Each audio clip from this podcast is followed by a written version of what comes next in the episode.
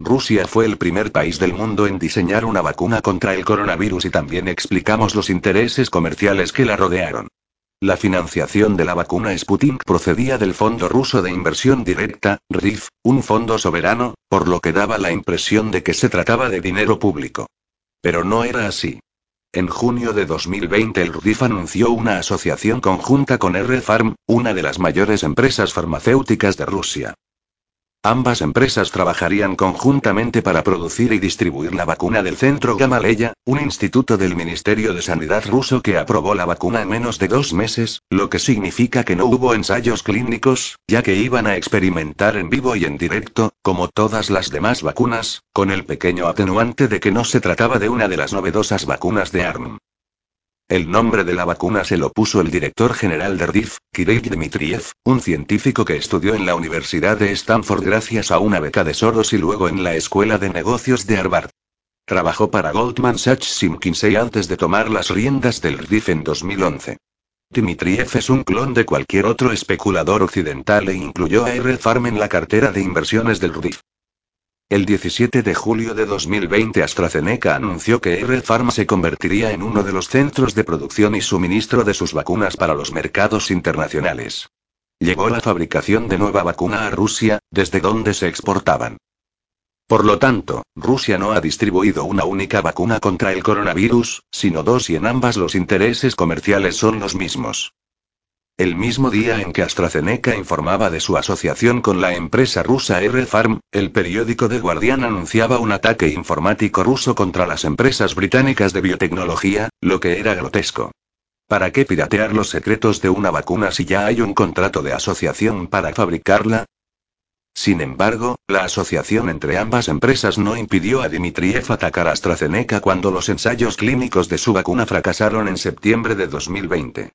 La vacuna británica se basaba en una plataforma no probada, dijo Dmitriev, ocultando que lo mismo ocurría con Sputnik, con la única diferencia de que esta no era de ARM. Que no hubiera ensayos clínicos no fue óbice para que el RIF, AstraZeneca, el Centro Gamaleya y R-Farm firmaran un protocolo de cooperación en diciembre de 2020, porque este asunto de las vacunas, repetimos, no va de salud sino del dinero. El 21 de diciembre Putin elogió la asociación de AstraZeneca con Rusia. Dirigiéndose al director de AstraZeneca, dijo. Me gustaría desearle éxito no solo en el mercado ruso, sino también en los mercados mundiales, y que esté a la altura de sus expectativas. Al RIF no se le ocurrió otra cosa que fabricar un cóctel de las dos vacunas en las que había invertido su dinero. En febrero de 2021 Azerbaiyán aceptó acoger un ensayo clínico para probar la combinación de Sputnik y AstraZeneca. Pero en los medios de comunicación comenzaron a aparecer las primeras secuelas de la vacuna de AstraZeneca y a mediados de marzo 20 países europeos suspendieron temporalmente su administración debido a la formación de coágulos y hemorragias internas. A pesar de los efectos adversos, el RIF no suspendió su asociación a AstraZeneca e incluso llamó para formar otras coaliciones similares. Una semana después el Ministerio de Sanidad ruso inició un ensayo conjunto de Sputnik y AstraZeneca. Cinco instituciones médicas rusas participaron en el estudio, en el que participaron 150 cobayas. A finales de julio el RIF publicó los resultados preliminares del ensayo clínico realizado en Azerbaiyán. 50 personas recibieron el cóctel conjunto, que resultó ser seguro y eficaz.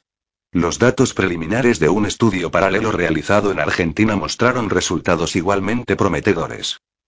En agosto el gobierno argentino comenzó a administrar inyecciones de AstraZeneca y Moderna a las personas que habían recibido el primer componente de Sputnik. La explicación oficial fue que estaba mezclando los medicamentos debido a una escasez de suministro, pero Dmitriev insistió en que eso formaba parte del plan. Lo propusimos, siempre quisimos hacer un combo, dijo. Sputnik es la primera vacuna combinada, la primera mixta, que consiste en dos inyecciones diferentes. Hemos dicho desde el principio que dos inyecciones diferentes son más eficaces que dos inyecciones idénticas. Ese mismo mes los datos publicados por la sanidad argentina mostraron que Sputnik causó muchas más complicaciones posvacunales que la vacuna de AstraZeneca. Mientras tanto, R-Pharm ultimaba los preparativos para la producción en masa de Sputnik y de AstraZeneca. En septiembre, la farmacéutica rusa anunció que había comenzado a fabricar la vacuna de AstraZeneca para su exportación. A finales de 2021, los diseñadores de Sputnik ya colaboraban abiertamente con Pfizer y Moderna. Ya tenemos un estudio conjunto con Moderna en Argentina, y ahora Argentina está estudiando una combinación de Sputnik y Moderna. Otros dos países están investigando actualmente una combinación de Pfizer y Sputnik, y creemos que esta combinación tendrá mucho éxito, dijo Dmitriev en octubre. El centro de Gamaleya también se mostró entusiasmado con los nuevos cócteles de coagulación.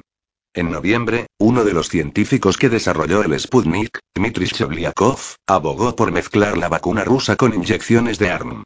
Comprobamos que la combinación de diferentes vacunas fabricadas con distintas tecnologías solo aporta una ventaja, dijo Shevliakov. Según el RIF, los datos de los ensayos del combinado Pfizer-Sputnik estarán disponibles a finales de este año. En febrero el estudio de Azerbaiyán contaba ya con un impresionante centenar de participantes, y los resultados seguían siendo muy prometedores. Los datos preliminares del uso combinado de las vacunas Sputnik Light y AstraZeneca confirman la ventaja de utilizar diferentes vacunas al revacunar.